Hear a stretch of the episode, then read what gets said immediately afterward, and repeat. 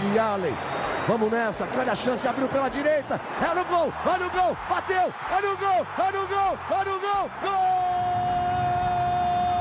Adriano é o nome dele! Pegou, largou, tá viva dentro da grande área. O Fernandão bate. Gol! Faz o gol, garoto. Faz o gol, faz o gol, faz o gol, faz o gol. É no gol, é no gol, é no gol. É Alô pessoal, um grande abraço a todos. Estamos iniciando mais um podcast do Internacional, episódio 154, podcast do torcedor colorado, o campeão de tudo. Vamos repercutir a semana tensa, a semana de crise pré-partida contra o Bragantino, domingo, 7 horas da noite, no Nabi Abichedi, em Bragança Paulista, pela nona rodada do Campeonato Brasileiro. Estou ao lado do torcedor influenciador Luca Pumes, nosso Luca de Gé. Globo e o nosso repórter Tomás Rames. Vamos juntos neste episódio 154. Temos vários assuntos para tocar. Eu acho que o mais importante ainda é o rescaldo, o eco da greve momentânea dos jogadores do Internacional na última quarta-feira. Foi um dia pesado. Tomás Rames esteve por lá no CT do Parque Gigante no período da manhã. Tomás, como é que foi aquele ambiente ali, no olho do furacão, a greve dos jogadores do Inter por conta de, não digo salários atrasados, porque os, os salários na carteira de trabalho estão em dia no Internacional. Me refiro aos direitos de imagem. Um abraço para ti, Tomás. Um abraço, Bruno. Abraço, Luca. Abraço, João. Abraço aos nossos amigos internautas. Exatamente, Bruno. Quarta-feira foi, uma, foi um dia complicado, né? Não só uma manhã, né? Cheguei no, no CT Parque Gigante por volta das nove e pouco ali. O treino era. O treino dava acontecer 9h45. E, bom, a gente tava. Eu e os outros companheiros da imprensa estavam esperando ali na sala para o treino ser liberado quando nós vimos começar a sair algumas caminhonetes do CT, né? Primeiro saíram duas, então a gente acreditou que, ah, beleza, saíram duas pode, às vezes os jogadores né, aproveitam o treino e pedem pro pessoal ir lavar os carros. Acontece várias coisas, né? Mas daqui a pouco começou a sair umas 10, 15, 20. Aí nós começamos a pensar que tinha alguma coisa. Poderia ser o treino no Beira Rio, né? Aí seria até natural. Treina ali depois já vai embora. Mas não. Aí nós fomos atrás da assessoria de imprensa e perguntamos o que estava acontecendo e não vinha a resposta. E aí eis que nós, nós descobrimos, né, que existia um, ocorrido um problema que os jogadores estavam sem receber os direitos de imagem há alguns meses e por isso não teria o treino. Bom, começou a... todo mundo liga, né? Vai atrás, nós teve isso, fizemos a matéria, né? Por favor, né? Deem mais uma visitadinha ali para no ge.globo/internacional para olhar. Tá completinha. Exatamente, né? E explica toda a situação. Bom, ficou, começou a negociação seguiu, né? Os, ainda houve um pagamento ainda de um dos meses pela parte da manhã, mas seguiu a, a discussão. O Inter, aí os jogadores, a comissão e a direção decidiram que teria o treino pela parte da tarde, né? E ainda foi pago mais um mês. E depois você estava ali na tarde quando o presidente Alessandro Barcelos comentou sobre o episódio e falou, admitiu, né, a, o débito com os jogadores e como eles iam pretender, como eles tentariam resolver a situação. É, o presidente abriu a entrevista dizendo, aspas, fomos surpreendidos com a movimentação dos jogadores. Fecha aspas. O, o, presidente não estava no CT do Parque Gigante no turno da manhã, nem o vice de futebol Emílio Papaleuzinho, que chegou por volta das 11h15, relatos de que cantando pneu, né? Chegou acima da velocidade no CT, né? Porque tinha um problemaço ali acontecendo no bastidor do clube. O presidente Alessandro Barcelos finalizou o outro compromisso, foi até o CT e encabeçou ali as negociações com os jogadores. Houve o acerto de duas parcelas, né, das três que estavam vencidas e atrasadas. Temos relatos de um atleta que tinha quatro meses de direitos de imagem atrasados, outros não tinham nada. Por exemplo, o Alan Patrick é um caso de jogador que não tem direito de imagem atrasado. O Alan Patrick e outros 16. Dos 38 jogadores do elenco do Inter, 17 estavam em dia e outros estavam com seus vencimentos atrasados no que diz respeito ao, ao, direito de imagem. O Inter quitou, os jogadores foram até o CT, tiveram uma rápida reunião, Três da tarde da quarta-feira, os jogadores foram para o campo, treino fechado, sem acesso da imprensa. o presidente Alessandro Barcelos concedeu uma entrevista coletiva. E aí, depois apurando informações, uh, atiçando o bastidor também, né? Porque a gente conversa com um dirigente aqui, um, um, outro cara de vestiário ali, um assessor de imprensa aqui, a gente vai tentando fechar o cerco. E eu percebi, e até a gente fez na quinta-feira pela manhã, o, o, o, bastidor da aspas rebelião, né? Rebelião foi a palavra utilizada pelo Tyson, em que eu cito, em que Tomás Rames e eu citamos o desconforto que há no vestiário do Internacional, o constrangimento que foi para a direção, porque o assunto estava encaminhado. Existia uma negociação em andamento com os atletas e os jogadores sabiam disso. E já havia um alerta de que o pagamento cairia na conta entre terça, quarta e quinta, porque o Inter fez um empréstimo bancário e recebeu uma nova cota de patrocinador. Então, o Inter tinha em mente pagar o direito de imagem atrasado pelo menos um mês nesta semana. Aí, por algum gatilho, que pela informação que eu tenho, teria sido uma declaração do vice de futebol colorado é. afirmando que não existiam atrasos com os jogadores, ali pode ter sido o gatilho de toda a confusão, a, a decisão pela greve, mas pegou muito mal. Pegou muito mal, eu quero te ouvir sobre isso, Luca, mas eu acho que o Tomás quer, quer complementar.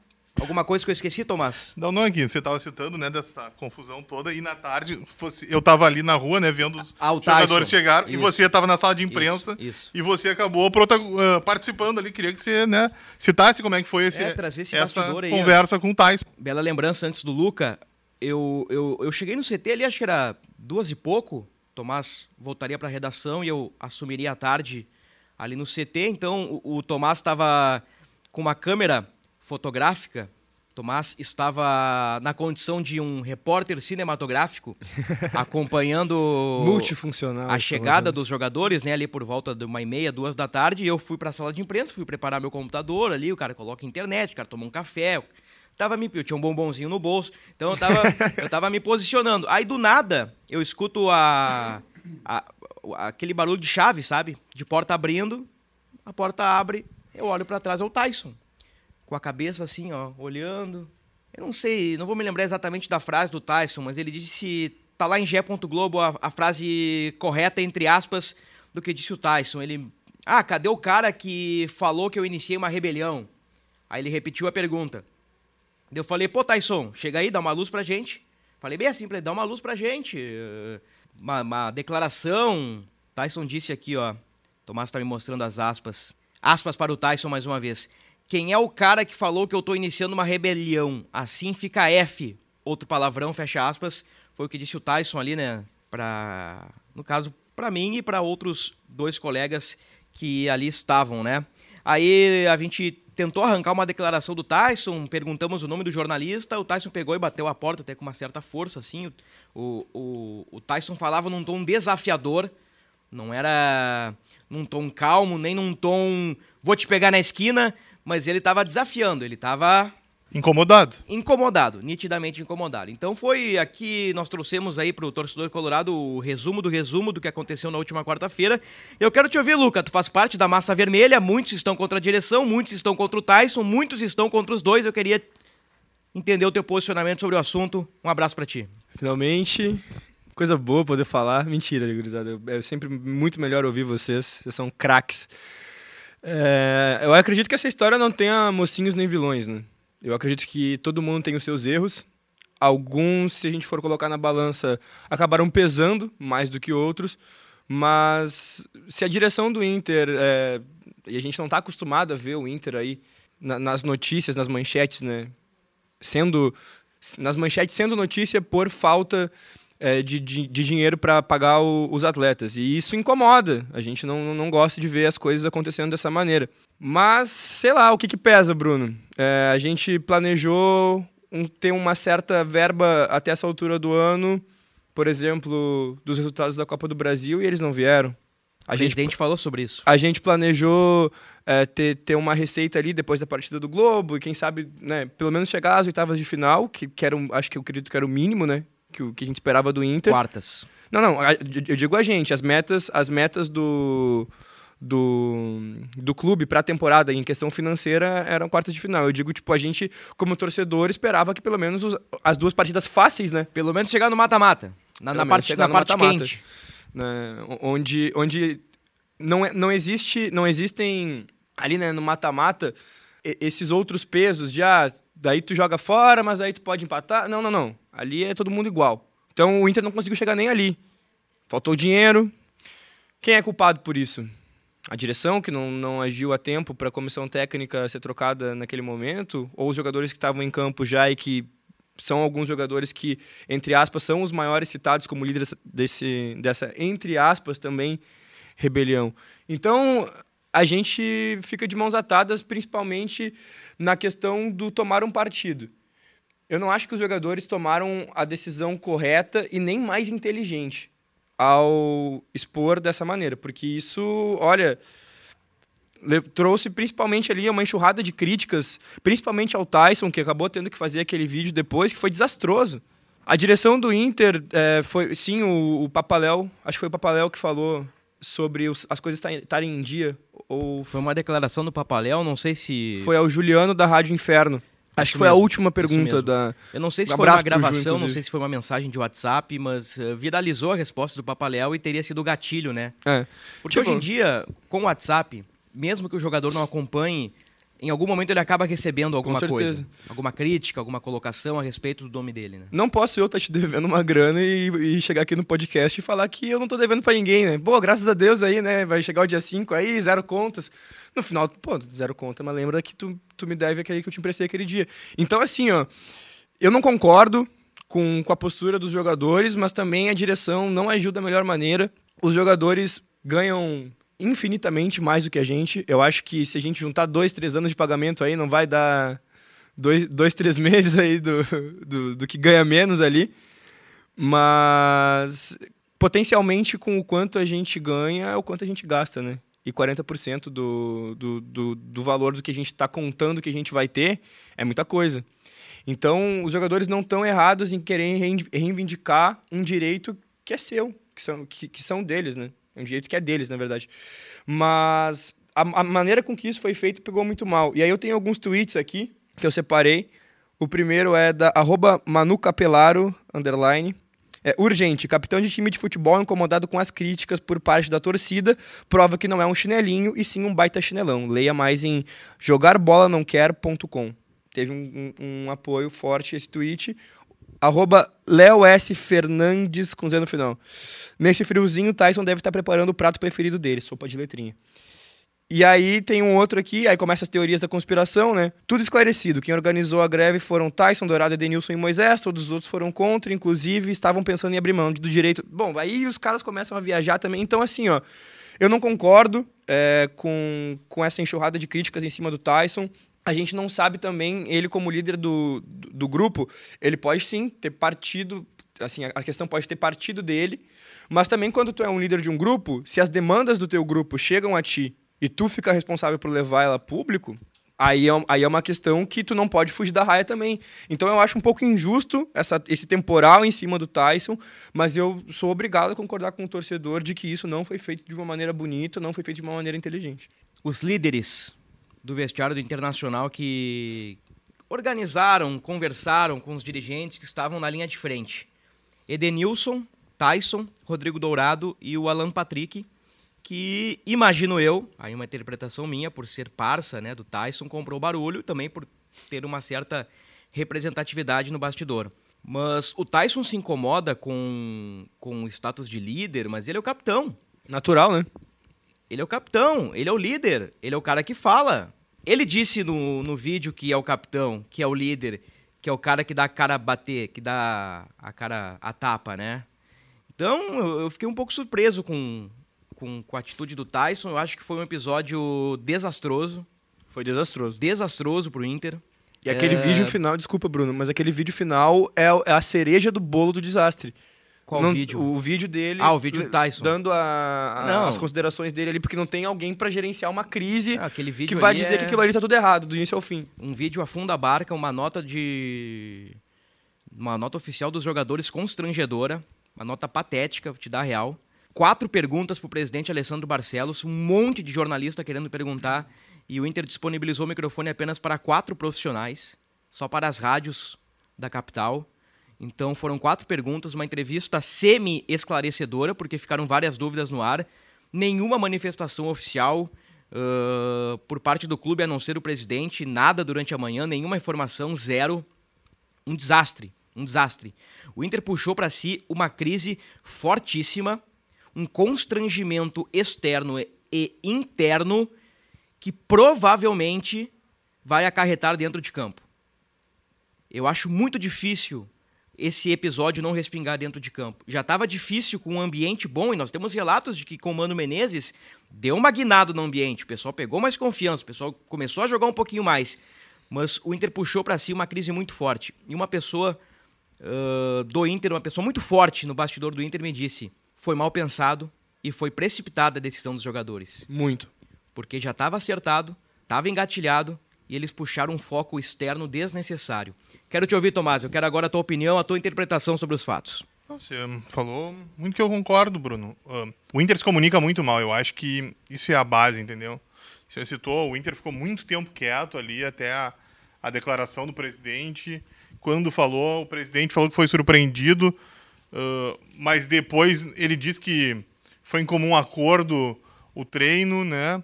Você citou bem a questão do Tyson, que ele disse que não, não é líder, mas que ele dá a cara a tapa porque é capitão. Eu acho que o Inter tem muita dificuldade, o Inter precisa acertar essa comunicação. Isso complica tudo, porque a mensagem vem truncada, né, pro torcedor, o torcedor que já anda machucado por muitos motivos, aí vê o time com mais um problema financeiro, né, o Inter que tinha problemas financeiros, não era uma novidade, né, mas honrava os compromissos, né, que isso é fundamental. O Inter há pouco tempo, há um mês, valorizou e mostrou orgulho por ter superávit, né? Uh, o Inter teve uma venda importantíssima, a maior venda da história com o Yuri. E aí, pouco tempo depois, acontece essa situação dessa questão financeira. Isso é muito complicado. Isso mexe no vestiário, né? Mexeu tanto com jogadores. O, o que estava honrado, foi prometido, né? Então você precisa honrar, né? E se você tem esse valor que quando seja 1, 10 ou 200 bilhões, não interessa o valor, ah, você tem que ter um valor já, você tem que deixar guardado para honrar todo mês, né? E o Inter não conseguiu se organizar para isso e desencadeou uma, mais uma crise que o Inter precisa apagar e agora o Mano né, vai ter que resolver mais esse problema aí no Inter. Uh... É, e, e, existe uma, um, um, grave problema no Inter, o Tomás pegou muito bem o, o problema da comunicação, mas é não é só a comunicação clube torcedor, clube imprensa, é clube clube. É, dentro do clube existe um grave problema de comunicação. Vestiário e direção hoje. Água e óleo. Distantes. Totalmente distantes. O Paulo Autori foi contratado para ocupar esse cargo. É o de diretor técnico, tudo, é o né? cara que circula no vestiário, um cara com experiência, é parceiro do Mano Menezes de muitos anos. O, o, o Mano foi estagiário do Paulo Autori, né, Tomás? O, o Mano contou essa Isso aí no Cruzeiro. foi contratado. O, o, o Autori tem o William Thomas, um, um braço direito, tá, tá, iniciando convivência ainda com o Papaléu. Acho que o autor já superou o período de adaptação, mas ele foi contratado para isso, para fazer essa meia cancha. E não sei se funcionou, eu não sei se, se as partes ainda estão distantes. Com o Paulo Brax, ah, o Paulo Brax ele executa, mas ele não entra no vestiário, ele não é um cara de vestiário. Paulo Brax, depois de sair do Inter, deu uma entrevista, não era meu papel. Não era meu papel me relacionar com os jogadores ali. E, e, e, parece que, que não há comunicação, que, que, que, há ruído. É... Gente, o Inter puxou para si uma crise desnecessária. Vai pegar Bragantino fora, Santos fora, Flamengo em casa. Se perder fora os dois jogos, ou somar um ponto ou dois pontos, se continuar sem vencer, vai ter pressão na volta. Vai ter pressão no Beira Rio. O Inter puxa para si um clima a lá Imoré, Luca. Você gosta uhum. de falar bastante daquele jogo da Imoré contextualizando 2022, Inter do Medina, após eliminação para o Globo, 5 mil pessoas no Beira-Rio, pior público contra o Aimoré, vaias do início ao fim, um terror o ambiente do Beira-Rio. Inter tá puxando de volta para si esse clima. Vai lá. Sabe que é, quando a gente começou a falar desse diretor, desse, desse coordenador técnico, né? Muito se falou de alguém que conhecesse como os boleiros pensam e conseguisse falar com a direção. Alguém que fosse desse meio termo. Enquanto a gente teve aqui em Porto Alegre, os treinadores estrangeiros que tipo não eram tão experientes e tal, a direção não se mexeu para trazer alguém assim. Quando o Paulo Autuori chega, justamente quem está aqui é o Mano Menezes que teoricamente não precisaria desse desse reforço, mas OK, tem o reforço. Quem mais precisava não teve. E quem consegue andar com as próprias pernas tem e, e melhor, melhor assim do que nada, mas é importante salientar que faltou antes. Mas justamente se esse cara vem para fazer esse meio de campo, essa ligação, na primeira vez que a gente precisa disso, pelo menos pro torcedor era o que parecia. Porque sempre foi dito, esse coordenador técnico é para meio que facilitar as coisas e tudo mais.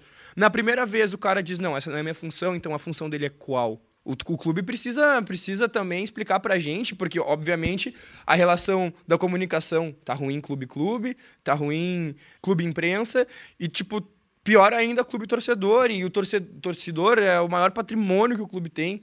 Então, ok, é muito importante que, que se entenda os processos, todo mundo se entenda dentro dos processos, dentro do clube. É muito importante, obviamente, que a imprensa é, esteja sempre bem informada, porque isso facilita a comunicação com o torcedor. Mas hoje há, há canais diretos né, que o clube pode se comunicar com o torcedor e o clube não faz isso. E o clube pode dar uma satisfação, uma resposta para várias dúvidas que a gente tem hoje. Como, por exemplo, se o Paulo Autuori não está aqui para isso, o Paulo Autuori está aqui para quê? A resposta pode ser tão simples, mas eu não sei. Eu não sei, o meu pai não sabe, o meu primo não seu sabe. Josué. O seu Josué. Eu não sei, o meu pai não sabe, o meu primo não sabe, os meus amigos colorados não sabem. Então é, é o mínimo, o mínimo que se pode fazer é ir nos canais diretos e explicar as coisas básicas do clube. Eu, eu vejo o Inter numa forte crise. Vamos virar a página, senhoritos, rapidamente. Já estamos o jogo na... de domingo será fundamental é, para virar essa é, página. Já né? estamos na reta final aí, no, no, no último bloco, né? Digamos, Gravamos geralmente meia hora, três blocos de dez, né? Se, se minha matemática estiver correta, Tomás Ramos. Espero que sim. Já estamos no último bloco de dez minutos aí para dizer que domingo, sete da noite, o Inter pega o Bragantino e o time praticamente definido, né, Tomás? Isso aí, Bruno. Uh, o alemão que o Mano até depois do jogo do empate 1 a 1 com o Atlético Goianiense uh, indicou que contaria com ele, né? O, alemão sofreu um edema na coxa direita, mas o alemão ainda não está totalmente liberado para fazer todas as atividades com o grupo, né? Ele, quinta e sexta-feira, quer dizer, desculpa, não, não, quinta e sexta, exatamente. Ele fez uma parte do trabalho com o grupo, mas depois ele fez atividade separado. Então, falta a, no sábado já é a viagem para São Paulo e depois o deslocamento até Atibaia, onde o Inter vai ficar concentrado para o jogo em Bragança Paulista e já dificulta a presença dele, né? O time que o Mano tem trabalhado tem o Daniel, o Bustos, o Vitão, o mercado que volta após cumprir suspensão, e o René, o Dourado, o Edenilson, o Depena e o Alan Patrick, o David, né, que volta, porque o Matheus Cadorini jogou contra o Dragão, e o Wanderson. Tá bom para ti? Olha, acho que o que for a campo vai ser reflexo desse, desse momento de instabilidade do Inter.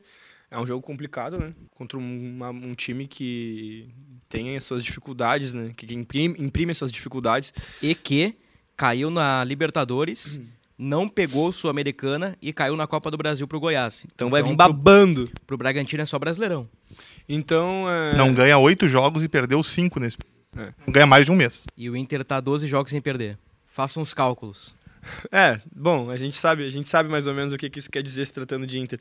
Mas, é, trocando em miúdos, tá bom para mim. Uh, vamos lá.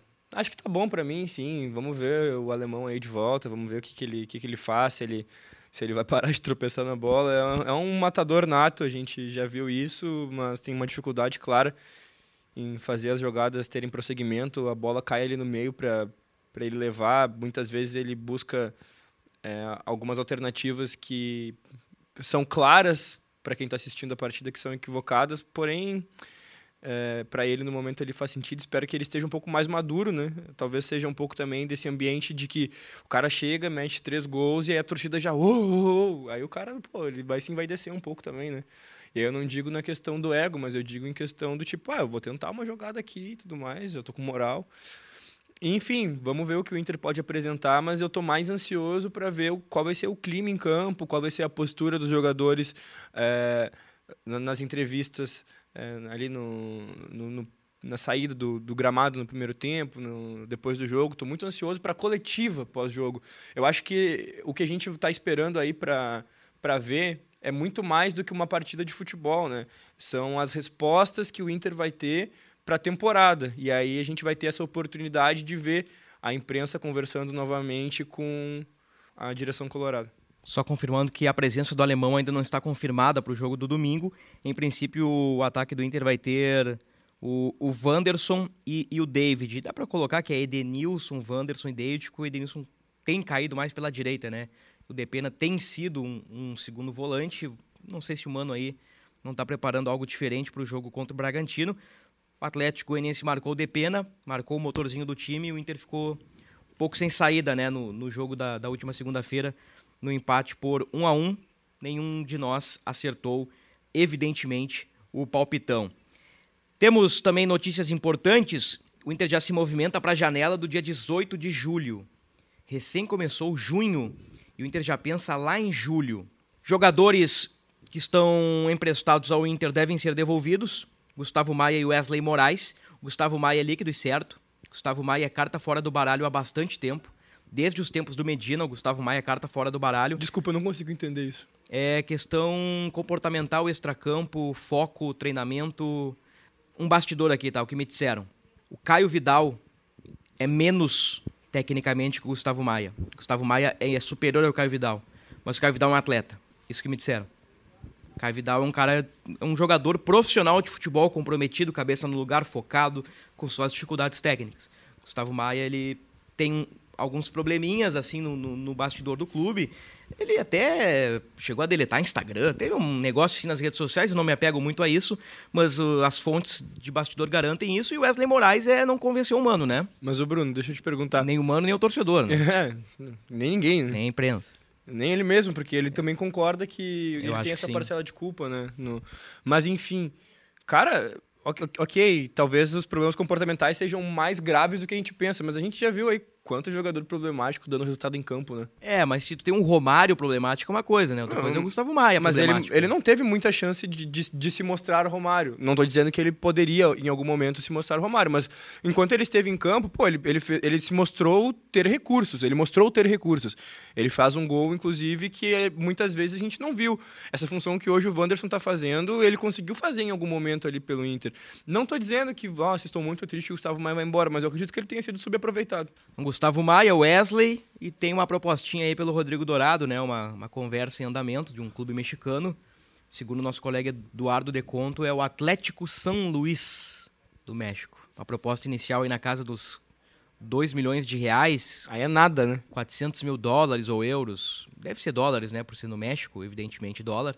Uh, 400, 450 mil é um valor muito baixo, né? Muito baixo mas daqui a 28, 29 dias o Dourado pode assinar um pré-contrato e sair de graça. Aí a balança. É pouco? É pouco, mas pode perder de graça. O jogador quer sair, o jogador quer ficar. O Mano não quer que o Dourado saia. O Mano bancou o Dourado e o Dourado é titular dele. Então vamos, vamos ver o que vai acontecer aí pela frente. Luca Pumes, Bragantino e Inter, o teu palpite. Tô com muita vontade de dizer 2x1 um pro Inter, muita vontade mesmo. Então é o que eu vou fazer. 2x1 um pro Colorado. Tomás Rames. 1x0 Bragantino. Tomás Rames roubou meu palpite. Então eu vou dizer o seguinte, ó. 2x0 Bragantino. Cara, eu ia no empate, eu, eu, eu ia no empate, né? Porque a gente vem nessa série aí que, pô, é, é a cara do Inter. De, é, empatar mais uma. E eu ia no 1x1, mas eu vou. Eu, enquanto o Inter não perder, enquanto o Inter não perder nessa sequência, eu não vou postar em derrotas uh, do Inter. Eu tomei isso como, como como padrão. Assim, a partir da primeira derrota do Mano, eu, vou, eu começo a, a, quem sabe, falar que ele eu, vai perder. Eu peço perdão ao torcedor colorado, mas eu tenho que ter a postura de um cara realista aqui, né? Não vou com esses papinhos de, de isento aí, essas coisas todas, não, não, não vou com essa conversinha. Eu vou ser realista. O Inter já vinha numa pequena queda, a gente viu nos jogos aí, no Brasileirão não ganha a, as cinco rodadas. Na Sul-Americana ganhou de times fraquíssimos. Fraquíssimos. Mas ganhou, né? Com Medina nem ganhava, então é aquilo que a gente falou várias é, vezes da evolução, evolução é muito grande. E da margem para evolução. Mas depois do que aconteceu essa semana, não vejo clima para vitória. Não, não, não conseguiria identificar um, uma volta por cima do vestiário do Inter. Posso estar equivocado e tomara que eu esteja. Mas é, é a cara do Inter perder bem perdido para o Bragantino no domingo é um trabalho para o Mano, né? Ele tendo esse, essa semana aí, depois desses dias, para tentar fechar com um grupo, né? Mostrar que eles estão juntos, o Mano conseguir motivar esse grupo para entrar focado no jogo domingo e dar uma resposta, né? Mostrar que eles têm muitas qualidades e eles podem levar o time lá para cima, né? Mas é sem dúvida, Bruno. É um jogo desafiador, né? Ano passado, por exemplo, o Inter não ganhou do Bragantino, né? Já mostra que é um jogo complicado. Deixou eles empatar aqui no finalzinho. E lá perdeu de 1 a 0 o gol do Arthur na última rodada. Última vitória do Inter sobre o o. Bragantino, na época do Eduardo Cudê, 2 a 0 dois gols de cabeça do Thiago Galhardo. Valeu, meu querido. Um abraço, Bruno. Um abraço pro Tomás, que tá com esse suéter cardigan, não sei, que não fala português, com certeza não fala Não português. Fala, fala, isso aí de uma vila francesa, lá onde eles Onde fazem croissants. 18 camponeses diferentes assinaram ah, a, a Luck. Enfim, não sei. Onde eles tomam champanhe no café da manhã e comem croissant, Luca Pumes. Ah, com não, é, não é pro nosso bico, isso aí é... É, é, não precisa ficar vermelho, querido. Não precisa ficar vermelho. Não, ele- sabe, ele veio. sabe que é diferenciado. E ele veio bem porque é sexta-feira. E, bom, Não, Tomás, não, tu sabe, né? Quatro da tarde tem um cara do podcast que sai e apronta. E nós sabemos que é o Tomás Ramos com seu suéter de 5, 6 zeros. Não, não é. A gente, a gente tem que falar aí que, não, que, o- que a- a- os dígitos não é, não, não, não é o que a gente compra. Não é o que a gente compra. Não. Mas enfim, um abraço pra ti, um, Um abraço, abraço, Tomás. pro Tomás, um abraço pro João e, obviamente, pros nossos ouvintes. O Bruno, o Lucas e o João são muito meus amigos, mas me derrubaram agora, né? Vieram numa trairagem, mas eu, eu amo vocês. Um abraço, meus amigos. Um abraço pro nosso líder máximo, João Vitor Teixeira. Encerramos o episódio 154 do podcast do Internacional. Voltamos na próxima semana para repercutir Bragantino e Inter. Tchau.